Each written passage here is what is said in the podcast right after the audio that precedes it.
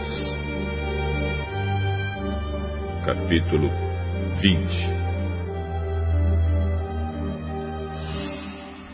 Certo dia, Jesus estava no pátio do templo ensinando o povo e anunciando o Evangelho. Então chegaram ali alguns chefes dos sacerdotes e alguns mestres da lei, junto com alguns líderes do povo. Diga para nós, com que autoridade você faz essas coisas? Quem lhe deu essa autoridade? Eu também. Vou fazer uma pergunta a vocês.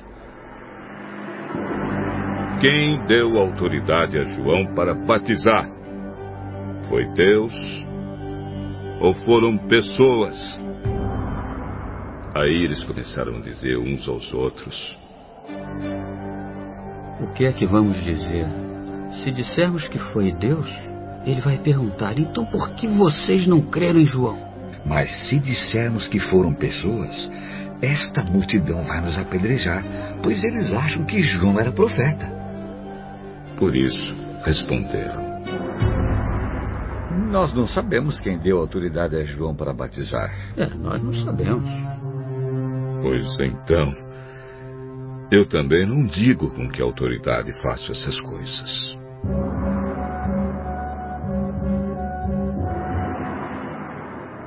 Depois, Jesus contou esta parábola para o povo.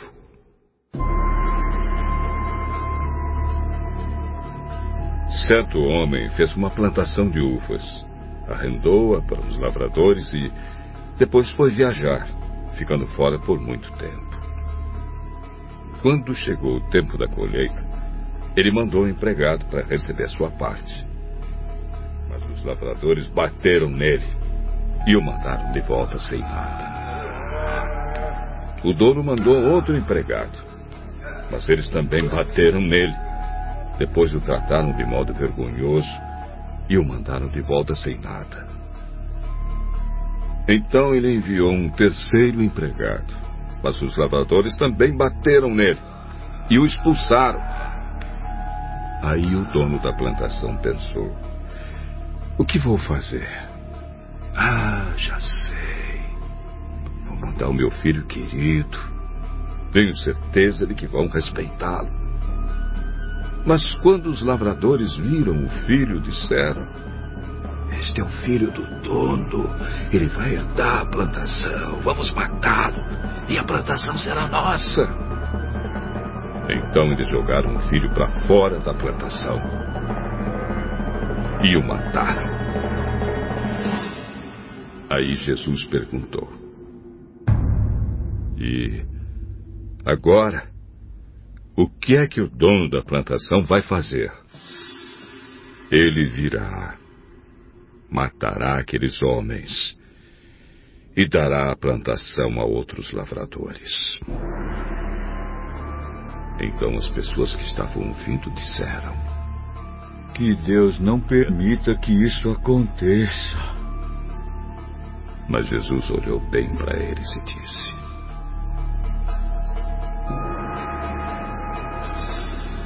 As Escrituras Sagradas afirmam: a pedra que os construtores rejeitaram veio a ser a mais importante de todas. Quem cair em cima dessa pedra ficará em pedaços. E se a pedra cair sobre alguém, essa pessoa vai virar pó.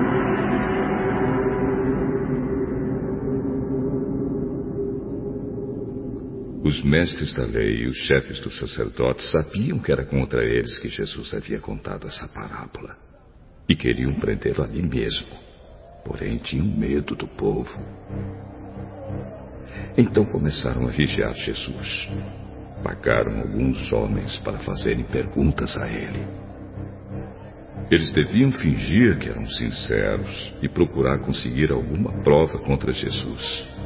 Assim, os mestres da lei e os chefes dos sacerdotes teriam uma desculpa para prender Jesus e o entregar nas mãos do governador romano. Esses homens perguntaram: Mestre, sabemos que aquilo que o senhor diz e ensina é certo. Sabemos também que o Senhor não julga pela aparência e ensina a verdade sobre a maneira de viver que Deus exige. Diga, é ou não é contra a nossa lei pagar impostos ao imperador romano?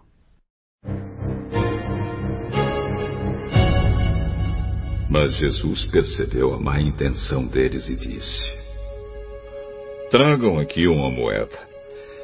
De quem são o nome e a cara que estão gravados nela? São do imperador. É, são do imperador. Deem ao imperador o que é do imperador. E deem a Deus o que é de Deus.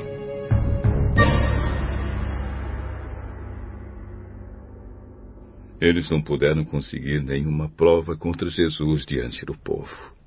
Por isso ficaram calados, admirados com a resposta dele.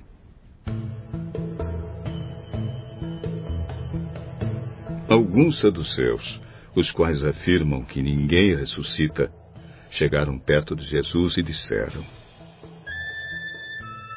Mestre, Moisés escreveu para nós a seguinte lei: Se um homem morrer e deixar a esposa sem filhos, o irmão dele deve casar com a viúva, para terem filhos, que serão considerados filhos do irmão que morreu. Acontece que havia sete irmãos. O mais velho casou e morreu sem deixar filhos. Então o segundo casou com a viúva, e depois o terceiro. E assim a mesma coisa aconteceu com os sete irmãos.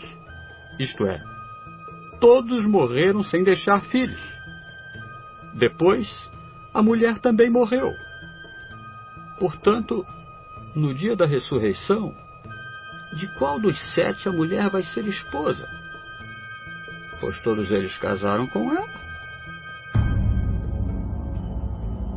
Nesta vida, os homens e as mulheres casam.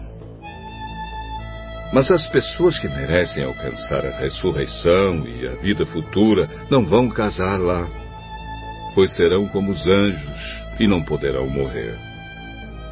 Serão filhos de Deus porque ressuscitaram. E Moisés mostra claramente que os mortos serão ressuscitados.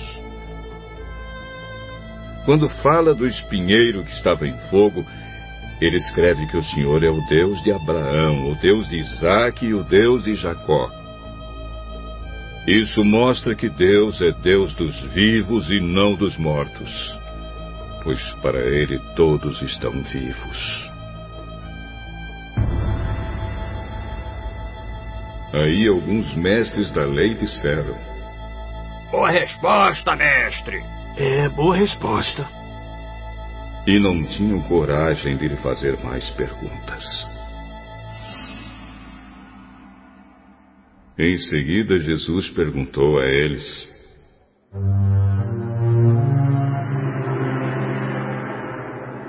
Como se pode dizer que o Messias é descendente de Davi? Pois o próprio Davi diz assim no livro de Salmos: o Senhor Deus disse ao meu Senhor: Sente-se do meu lado direito, até que eu ponha os seus inimigos como estrado debaixo dos seus pés. Se Davi chama o Messias de Senhor, como é que o Messias pode ser descendente de Davi? O povo todo estava escutando. E Jesus disse aos discípulos: Cuidado com os mestres da lei, que gostam de usar capas compridas e de ser cumprimentados com respeito nas praças. Eles escolhem os lugares de honra nas sinagogas e os melhores lugares nos banquetes. Exploram as viúvas e roubam seus bens. E para disfarçar, fazem orações cumpridas. Portanto, o castigo que eles vão sofrer será pior ainda.